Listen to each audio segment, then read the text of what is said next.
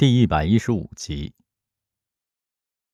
三个评委不约而同的放下了积分板，心绪随着悲伤的旋律和空灵的嗓音回到了那个黑暗无边的夜晚。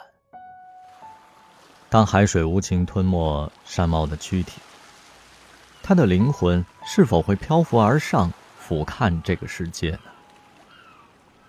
死亡是个永恒的难解之谜。也许，唯有艺术能让生者无限接近山猫濒死的体验。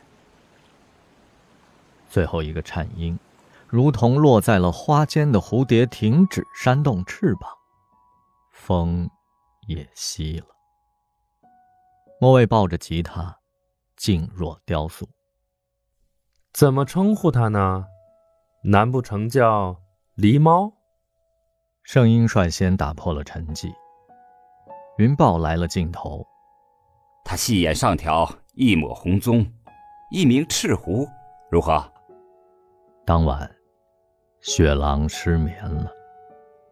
关于莫蔚的记忆鲜活起来。以前他总是满怀爱意，无限信赖地注视他，瞳孔里只有他，以至于有时他会逃避他炙热的目光。而今天。莫蔚走下舞台，与他对视的瞬间，他的眼神是冰冷、空洞的，仿佛面前是一团空气，让他真正的领会到了视而不见的含义。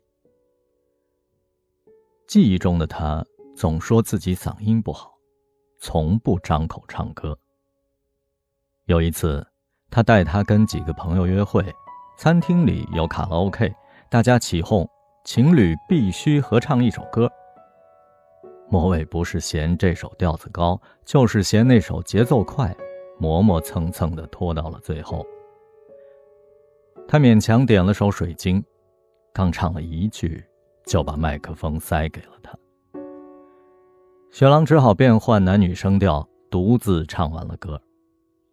说实在的，莫蔚要是真唱下去，他也不忍心听。嗓音低哑是一方面，他是真正的音盲，永远都找不着调。他总说特别喜欢他写的歌，可他听到的旋律会不会像色盲眼中的世界呢？所以，他无法相信今天登台高歌的女孩是莫蔚。也许他只是碰巧跟莫蔚长得很像。可他跟云豹反复核对他的名字。难道这世界上真的有同名同姓同相貌的两个人吗？旁边的小燕翻过身，手臂轻轻地环住了他，又睡熟了。他的心跳突然加剧。前女友混入乐队，这无疑是一颗定时炸弹啊！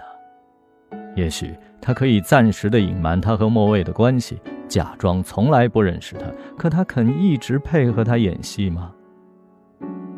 如果当时他给莫蔚打了超低的分数，或者找个理由坚决的反对他当主唱，就不会陷入现在的被动局面了。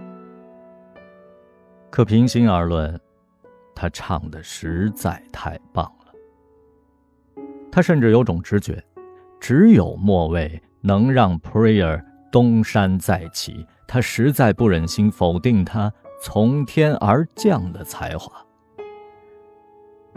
无论如何，莫蔚的出现不是一个偶然，他专门为山猫写歌，对他的遭遇了如指掌，而且专程赶来应征。这说明，他一直默默地关注他们的乐队。可冰冻三尺，非一日之寒。他的唱功究竟是如何练成的？他们好久没见面了，天知道这几年发生了什么事情。难道他卧薪尝胆，只为有朝一日在他的面前华丽转身吗？莫蔚进入客服部的第一项任务是吃饭。公司有位潜在的大客户庄先生，平时神龙见首不见尾。凯文和赖安已经盯了他很久了，终于牵上了线，约他在这个周日共进晚餐。之前一直是杰西卡在跟庄先生的助理联络。赖安命令莫卫全权接手，找一家高端而不张扬、雅致而不失亲切、美食美景兼备的餐馆，宴请庄先生。